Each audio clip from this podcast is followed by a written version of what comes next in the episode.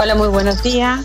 Aquí estamos como todos los viernes y hoy día tenemos a Sebastián Sichel, candidato presidencial en la primera etapa. Hola Sebastián, ¿cómo está?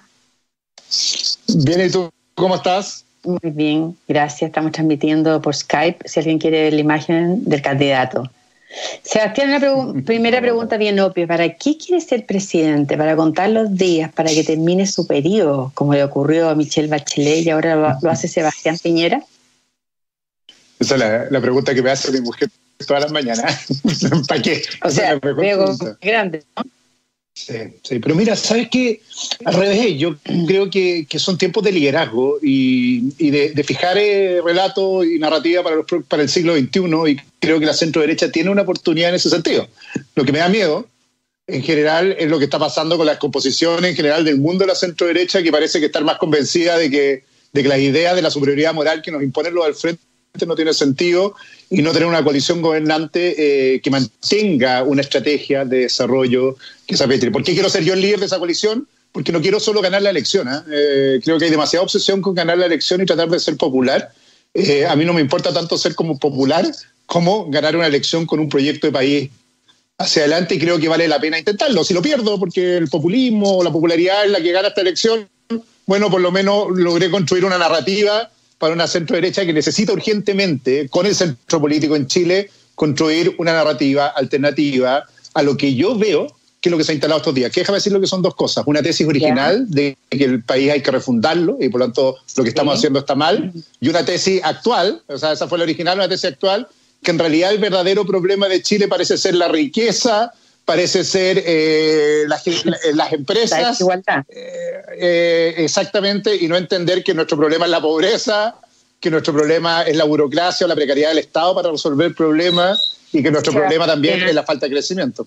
Estoy de acuerdo con eso, pero el, eh, este, este presidente, que es de centro derecha, se supone, fue electo en una época que no, no había tanto populismo como hay hoy y no fue capaz de tener un Congreso.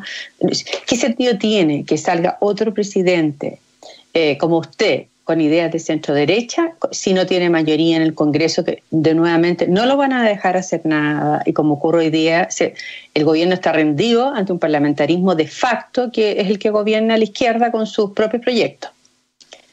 Esa pregunta me la ha hecho harto Pilar, ¿eh? porque en, algún minuto, yo siendo una persona liberal como soy del centro, uno dice, ¿por qué no voy solo a primera vuelta y hago el intento de construir ahí eh, una mayoría? Primero, porque creo que eso sería una torpeza, atomizaría mal el sistema político, y segundo, porque mi rol es tratar de construir un liderazgo mayoritario dentro de una coalición que gane la elección parlamentaria, que gane la elección presidencial y que sea el eje de esta coalición gobernante hacia adelante. Yo voy a ser bien transparente en esto. ¿ah? Creo que nuestro error en general, eh, incluso en el mundo de centro, donde yo provengo, eh, es ofrecer alternativas de administración. Eh, mira, los otros tienen buenas ideas, pero yo administro mejor. Espero yo ofrecer una alternativa de gobierno que enfrente los gobiernos que vienen y por lo tanto construya mayoría cultural, no solo electoral. Yo ese es el miedo que le tengo. ¿ah? Cuando te digo uno toma prestar las ideas del frente, lo que está diciendo en realidad, elíjame a mí, porque yo puedo hacerlo un poquito mejor que el de al lado, pero haciendo lo que hacen los otros. Yo no creo eso y por lo tanto espero construir mayorías culturales, que la persona que vive en la Florida o que vive en Padre de las Casas sienta que lo que yo estoy defendiendo hoy día es mejor para su vida y creo que esa es la narrativa que tiene que tener la centro derecha, no tenerle miedo o los liberales a defender lo que creen, si no estamos fritos. ¿Qué las ideas de liberales y de la centro derecha han retrocedido? Porque lo que uno ve es que los liderazgos que hoy día están vigentes en la centro izquierda son de dos personas ultra, el comunista Daniel Jaude y la ex comunista y ex Frente Amplio, la Pamela Giles. Eh, y algo parecido, después vamos a hablar de la situación de lo que está ocurriendo en Chile. Vamos, ¿por qué cree usted que la guerra hoy día ideológica está en la cancha de la izquierda? Yo creo por dos cosas. Primero, por, voy a hacerlo bien transparente, por una un poco de desconocimiento de la sociedad. Eh, hay una cosa como de, terror eh, instalado desde octubre de creer que lo que interpretan los otros es lo que pasó. Entonces, por lo tanto, tú no, no peleas la interpretación. Dice, en realidad lo que hay acá es una demanda de lo que instalaron los otros, los 30 años, el abuso empresarial, y por lo tanto, como no tienes una interpretación distinta, tiendes a ceder, tiendes a ceder a esa interpretación. Es lo que le pasó también al centro en la concertación, ¿eh? en su, cuando se transformó en la nueva mayoría, que en un minuto tú tenías eh, Ricardo Lago orgulloso eh, de defender eh, la colaboración público-privada, el desarrollo del crecimiento empresarial, y realmente le empezó a dar miedo porque alguien le dijo, cuidado, que usted es malo y está con los ricos y no está con los pobres, y se lo creyeron. Yo creo que hay algo de nosotros en eso, ¿ah? de una cosa como de falta de sentido común, porque hay alguien, y, que tiene que ver con estos diagnósticos morales, que te instala el diagnóstico que tú eres malo, porque eres de centro, de centro derecha, y por lo tanto defiende a los ricos y ellos son buenos, porque son de izquierda y defienden a los pobres, y tú pides disculpas respecto a lo que crees. Lo primero es eso. Y lo segundo, Pilar, que es más fuerte que eso. Y la cobardía. Claro, que es la cobardía para defenderlo. Que es la cobardía para defenderlo. Imagínate que yo, quien soy, teniendo un pasado de centro, en la centro izquierda y todo, tengo, me da lo mismo defenderlo. Me paro en un matinal a decir no creo en el 10%, aunque sea impopular, creo que es malo. Me da lo mismo, no tengo una culpa porque conozco a los del frente y sé perfectamente que lo que hacen o lo que proponen es malo para Chile, por lo tanto no me lo compro. Eso es lo primero. Y no me siento inferior, al revés. Siento que estoy defendiendo a una persona que vive en Bajo de Menas cuando defiendo lo que creo. No siento que estoy defendiendo a alguien que vive en Vitacura. Lo creo sinceramente. Creo que lo mejor para esa persona debajo de Mena lo que estoy proponiendo como proyecto de gobierno y no pido disculpas por eso. Y hay una segunda cosa, Pilar, que igual de importante también, una falta, no sé si de narrativa, pero de proyecto político para el siglo XXI de la centro derecha que enfrente los cambios que está viviendo la sociedad, el cambio climático, el cambio tecnológico, el cambio social, el cambio demográfico, y que no sea simplemente la misma respuesta como de la resistencia al cambio, diciendo, mira, en realidad lo que tenemos que hacer nosotros es defender el orden. No, no, también nosotros tenemos una idea de progreso que tenemos que poner sobre la mesa y como no la hemos puesto, campea el populismo, porque la respuesta, por lo tanto, es distribuir plata lo más rápido posible a aquel que necesita plata y no la respuesta a un proyecto político. ¿Qué le pareció el tuit de Paula Narváez, que no es posible que mientras el pueblo se empobrece, Piñera se enriquece? populismo de la peor especie. Eh, a mí me encanta cuando veo esas cosas a mí personalmente, porque digo que la decisión que tomé hace siete años fue la decisión aceptada cuando ando en ese mundo, porque no solo es populismo. De salirse de la concertación. Eh, sí, yo salí hace siete años, imagínate, en el 2013, cuando era gobierno, que es lo más raro que uno puede hacer. El primer año gobierno es que echado, y me pasa que veo esos tweets y digo que tomé la decisión acertada porque exactamente no solo cambió el populismo, sino cambió una fórmula de violencia en el lenguaje y, de bullying colectivo el sistema político con el cual todo es posible ganar. No solo la Paula Narváez, dio una declaración del Partido Socialista, donde el primer reglón de la declaración de su deslealtad electoral era tenemos que hacer todo para derrotar a la derecha. decía, don Patricio Elwin debe estar eh, sacudiéndose en su, su tumba cuando, cuando un proyecto político se sustenta en cómo destruyes al otro y no qué proyecto de sociedad tienes alternativo al que está al frente. Ojo, que es lo que digo que nos pasa a nosotros. ¿eh? Cuando tu proyecto político se sustenta en tratar de decir exactamente lo que dice el otro para ganar su votación y no defender la tuya, estás haciendo un poco lo mismo.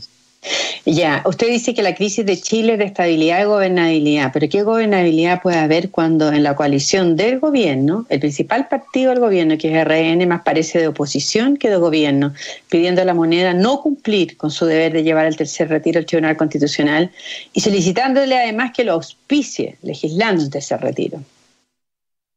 ¿Qué gobernabilidad puede haber ahí? Yo, yo mi primera preocupación, insisto, mi idea de ir a la primaria y ser el líder de una coalición que tiene estos desvaríos, por lo tanto poder que gane esta tesis del orden, de la mayoría, de, la agenda común eh, y no de la destrucción colectiva. Eh, lo que tenemos finalmente, primero, una lealtad profunda con el proyecto de gobierno. Este gobierno ganó eh, con, acuerdos colectivos, con los partidos, con esta gente de centro como yo que, apoyó, y me parece una cosa bien rara que finalmente todos quieran no ser de gobierno, una cosa tan extraña en un sistema político. Y segundo, eh, eh, creo que hay un, hay un, problema de político de fondo. Eh, vuelvo a la idea de la narrativa, es de, además proponer una mala política porque es popular. Si voy a decir algo no, no, no RN, pero creo que es lo que ha logrado instalar gente como la Pamela Giles, que es una especie como de cohecho moderno. Estamos en año electoral, entonces se vote por nosotros. ¿Por qué? Porque le vamos a revertir plata. ¿Y cómo le vamos a revertir plata? De sus ahorros previsionales. Y si no vota por nosotros, todo el resto es malo y caemos en esa trampa. Si es igual que cuando en su tiempo alguien le entregaba un zapato para que votara al otro, ahora le dice vote por mí y vote por... Lo raro es que parlamentarios presionados por una elección de corto plazo, justo en un año electoral, caigan tan rápido en ese relato sin capacidad de oponerse. Eh, siento que hay muchos de buena fe ahí en, la, en Renovación Nacional que lo hacen también porque creen que es una buena forma de ayuda, pero creo que hay muchos que están más preocupados de la elección del corto plazo, la elección de no perder la próxima elección. Pero yo, yo, yo, ahí, yo ahí, Pilar, siempre creo que es mejor perder con las ideas de uno mm. eh, que ganar con las ideas de otro, porque eso genera finalmente crisis de gobernabilidad brutales en los países porque no hay identidad y termina pasando lo que pasó en Argentina, desapareciendo un proyecto liberal, lo que terminó pasando en Perú, desapareciendo un proyecto liberal, eh, porque no tiene finalmente quien defienda tus ideas. No hay ancla. Oiga, pero Tomás Fuente, el diputado que lo apoya usted, también está por el tercer retiro. ¿Cómo se ordena eso? No, no, no, soy, no, soy, no soy dueño del partido ni militante, Tomás me apoya a mí, pero no, no soy presidente de un partido ni puedo ordenarlo. Lamentablemente espero cuando sea líder de coalición poder hacerlo. Oiga, yo ya aparece una columna de Mario Desborde, eh, exministro de este gobierno, apoyando e incentivar la participación de los trabajadores en la gestión, la propiedad y la utilidad de, las utilidades de la empresa, haciéndose eco de una propuesta que hizo Gabriel Boric, que pidió participación paritaria en las decisiones de las grandes empresas de los sindicatos. Eh, ¿Cuál es su opinión? ¿Hay que cambiar las actuales reglas del juego para repartir utilidades y participación y exigir paridad en las mesas directivas? Mira, voy, a partir de una conversación antes, que yo digo, estamos mirando el futuro con el espejo retrovisor, en una economía en que depende cada día más de pequeñas empresas que van generando empleo, en que la mayoría de la gente trabaja part-time eh, o, en espacios de trabajo no con grandes negociaciones, no con grandes multisindicales o sindicales internas, no en grandes industrias, en una economía en que el sector servicios cada día es más relevante, primero una discusión como los 60. ¿eh? Voy a, voy a, o sea, me encantaría una centro derecha que está hablando mucho más de cómo protegemos al trabajador part-time, de cómo es capaz eh, de generar, eh, eliminar barreras burocráticas para emprender, de cómo generas nuevas empresas y no discute de la punta del, mundo de los 60 que tiene que ver con esta idea de sindicatos contra industria y además pone como ejemplo, que es lo que nos gusta, lo una país industrializado cuando nosotros somos un país principalmente que vive del área servicios y de la, exportación eh, de pequeños y medianos agricultores. Mira lo que es la agricultura en Chile, el 90% son pequeñas empresas. Primero, es una discusión como teórica, media, voy a decir bien concreto, media absurda en el debate que tenemos hacia adelante, pero además me parece tramposa en una crisis económica porque el debate debería ser cómo generamos y creamos empresas, si estoy en este mundo, y generamos finalmente crecimiento económico para superar la crisis y no cómo distribuimos riqueza en empresas que están en crisis, que parece ser la preocupación otra vez, que lo mismo el impuesto al patrimonio eh, del mundo de la izquierda y no del mundo de cómo generamos y solucionamos problemas para romper los bolsones estructurales de pobreza o lo que dijo el Banco Mundial ayer, la precarización de la clase media en Chile, que son dos millones nuevos. La primera cosa es poner la discusión en el ángulo en que no tenemos que ponerlo hoy día. Normalmente estas, discusiones las han dado sociedades democráticas cuando sus economías están pujantes y efectivamente hay utilidades que distribuir, hay propiedades que discutir y no cuando tienes un frenazo económico como el que tenemos hoy día. O sea, lo primero me parece es tiempo. ¿ah?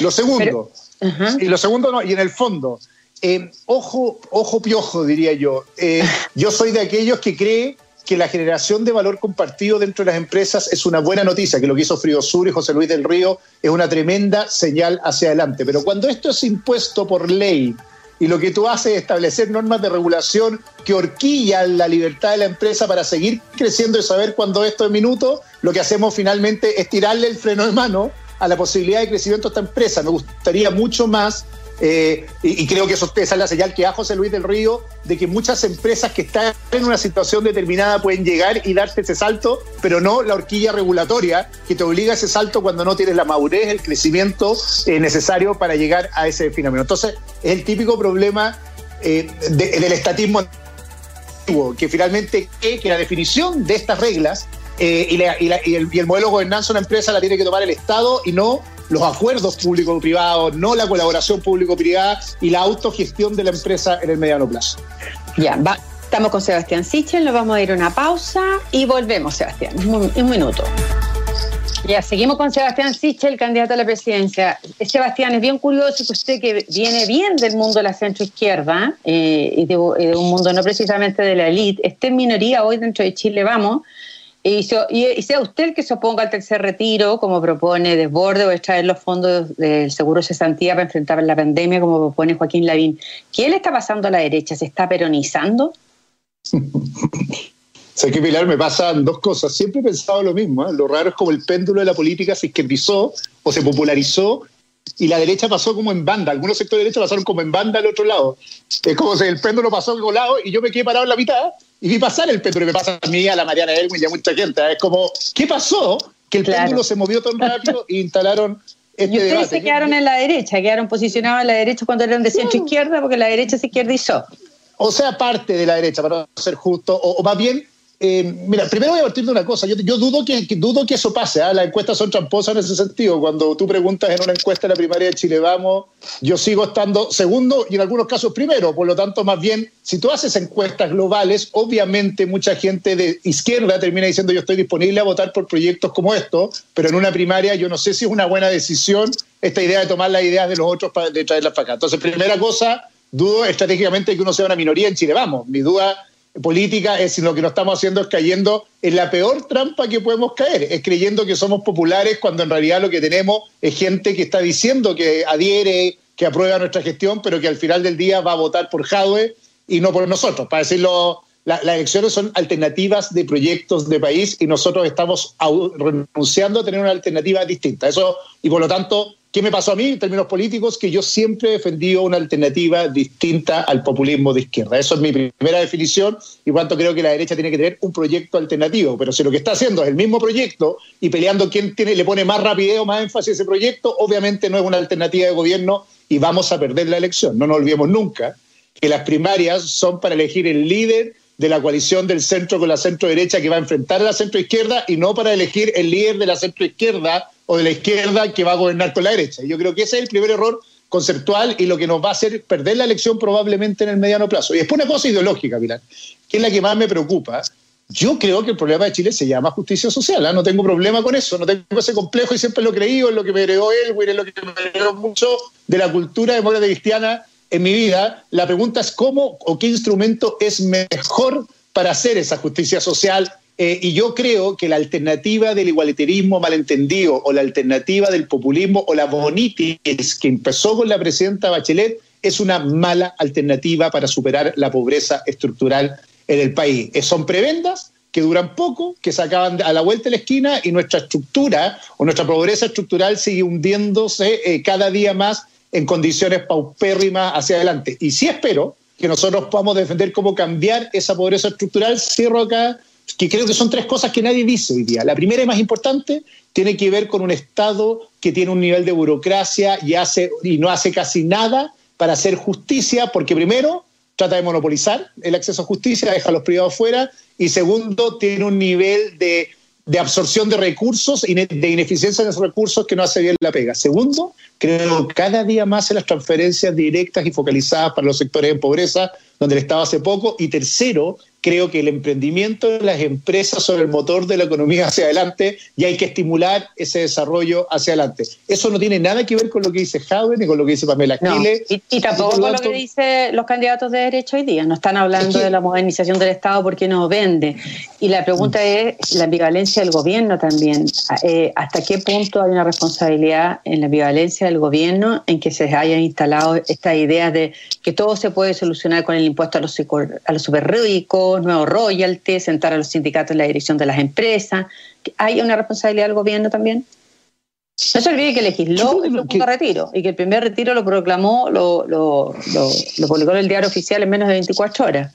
No, yo creo que ha faltado dureza. Eh, cuando uno es gobierno, se ejerce el poder y por lo tanto parte del pecado mortal es no ejercer el poder con aquellos que no contribuyen al proyecto de gobierno. Yo creo que voy a ser bien brutal, pero es lo vi con Lago, lo vi con hasta con Andrés Velasco en su minuto, como cuando alguien era, se pasaba a la línea hacia la oposición, uno lo trataba como alguien de oposición y sentía que no era parte del proyecto. Yo creo que en esta idea eh, media bizantina de creer que en realidad la unidad pasa porque estemos juntos, no porque defendamos lo mismo, hay un error conceptual. En el fondo lo que uno tiene que decir es yo prefiero hacer un proyecto de minoría con un proyecto identitario, que ya lo soy, que un proyecto que trata de ser mayoría, que pierde todas las elecciones, insisto, sin proyecto identitario. Yo creo que, que y lo digo de buena fe absoluta, que había un problema de gestión política en el gobierno eh, después de la salida de Andrés Chávez y, la Cecilia Pérez del gabinete político, que ha tratado más bien de negociar, de construir acuerdos, que de imponer reglas. Y yo creo que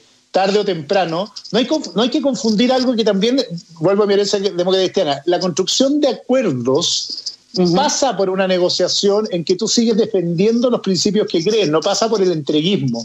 Y yo creo que parte importante de nuestro rol fue olvidarnos que nosotros no tenemos que hacer feliz al parlamentario del Frente Amplio que nos saca la cresta, que nosotros tenemos que hacer feliz a la persona que necesita auxilio del Estado y que requiere actuar y tomar la mejor decisión para él. Y por tanto la política es intermediación algo que yo siempre he cuestionado a la derecha y lo sigo cuestionando, es que pasó de un sobredosis de tecnicismo o de tecnocracia ahora una sobredosis de política malentendida, que no es una relación con la opinión pública, porque el gobierno sigue teniendo los mismos niveles de aprobación, sino que eh, un, politismo que más bien es la negociación chica con aquellos parlamentarios que tratan de poner la regla y al perder el control de esa agenda, obviamente te ponen las reglas todo el día.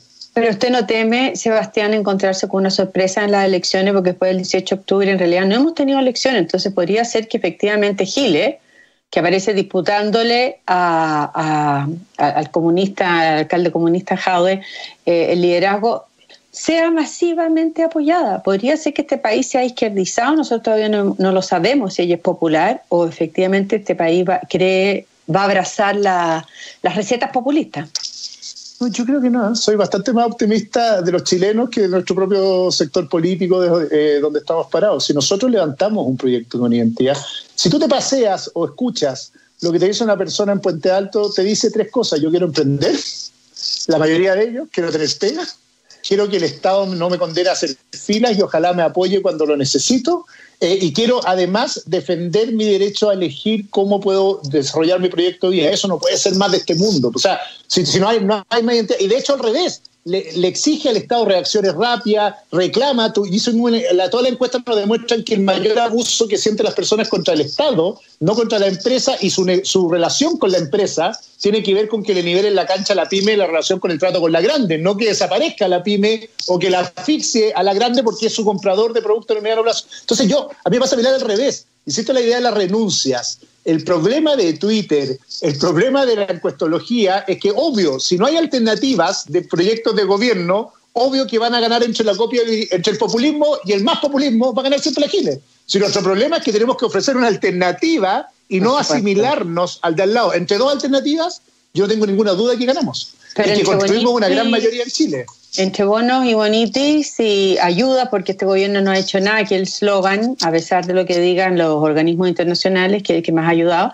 eh, tenemos que la Cámara Chilena de la Construcción, por ejemplo, ha señalado que no encuentran mano de obra, porque la gente entre ayudas y bonos y subsidios, finalmente, y un pololito informal, eh, se las arregla mejor que teniendo una pega.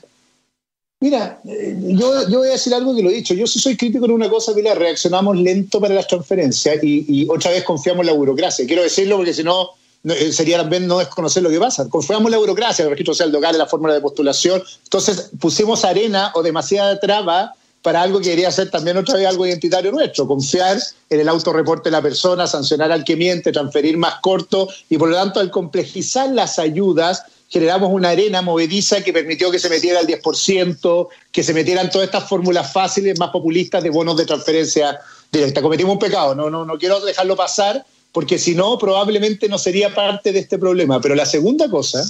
¿El actual gobierno usted considera que superó la, superó la cantidad de exigencias cuando tiene 20 eh, condicionantes? Cada cosa es imposible repetirla. creo que, creo que volvimos, yo, yo a mí que fui ministro de Desarrollo Social, pero con manual, estaba leyendo ayer y me costaba entretener. Eh, entonces, confiamos en la burocracia, confiamos en que, el Estado es buen selector, una trampa para nosotros, el Estado es pésimo selector, el ciudadano es mejor selector de la ayuda y el Estado tiene que ser más bien un sancionador de aquel que no necesita ayuda y no al revés, porque si no, la sensación es que está, estamos nosotros, que ofrecemos soluciones complejas, y están los de al lado que ofrecen soluciones fáciles, entonces van a optar a fácil. Pero si hay algo que tú dices eh, que tampoco quiero dejar pasar, no tenemos que olvidarnos que el 25% de nuestra economía es informal. Y nosotros deberíamos tender a la formalización urgentemente porque esa informalidad procara, eh, eh, provoca falta de protección social, hay gente que no tiene ningún sistema de salud, ningún sistema de previsión. Y eh, dificulta las ayudas. Y dificulta la ayuda y por lo tanto lo queríamos hacer es tender a la formalización porque entiendo a esa persona que necesita el subsidio y vive el subsidio porque la cuarentena lo encierra, lo encierra y no hemos hecho nada para formalizarlo. Y una segunda cosa que me importa mucho de esto es que el verdadero debate eh, del futuro, por eso yo, hablo tanto de generación de, riqueza, creación de empresas, del futuro hacia allá, es que probablemente nuestra economía se va, a se va a mover de manera distinta de como la están imaginando muchas de estas columnas. Entonces, que muchas de estas personas van a, van, a, migrar hacia el emprendimiento, hacia empleos por hora, vamos a tener que flexibilizar el mercado laboral. Sea, una discusión bien de fondo ahí, detrás de lo que no, tenemos en la agenda. Sebastián, y una última pregunta que nos tenemos que ir. ¿Va a seguir pidiéndole a, Chile Vamos que le formalicen la invitación a participar en las primarias o va a aceptarle la, la palabra de que lo van a invitar finalmente en vez de seguir humillándose? No, no, no. El, que pide por lo justo no se humilla, me enseñaron a mí. Yo creo que lo justo es tener las mismas condiciones que los otros candidatos. Mira, Mario Deportes es candidato, firma como candidato y yo todavía no sé si soy candidato. Y la respuesta más absurda me la dio el jefe de campaña de Deportes el otro día del diario cuando dice es que Sebastián tiene que adherir a los principios de Chile Vamos. Y yo decía, perdón, yo creo que estoy defendiendo lo que creo y pidiendo tal. Por favor, eh, ya poner requisitos desde el mundo allá es más raro todavía, pero no, no me humillo, creo que que creo que es una señal política importante a lo que tú dijiste. Si queremos construir mayorías, necesitamos convocar a gente nueva y convocar a una nueva ciudadanía que crea en este proyecto y poner barrera eh, con las condiciones que está mostrando esta coalición. Es una trampa mortal para terminar siendo no solo un tercio, sino que un tercio de los cuales la mitad giran hacia el populismo. Perfecto. Muchas gracias, Sebastián Sich, candidato presidencial. Que te vaya muy bien, buen fin de semana. Me despido de ustedes también y quedémonos encerrados para bajar un poco las cifras y que no sigamos en esta pesadilla. Muchas gracias. Adiós, Sebastián.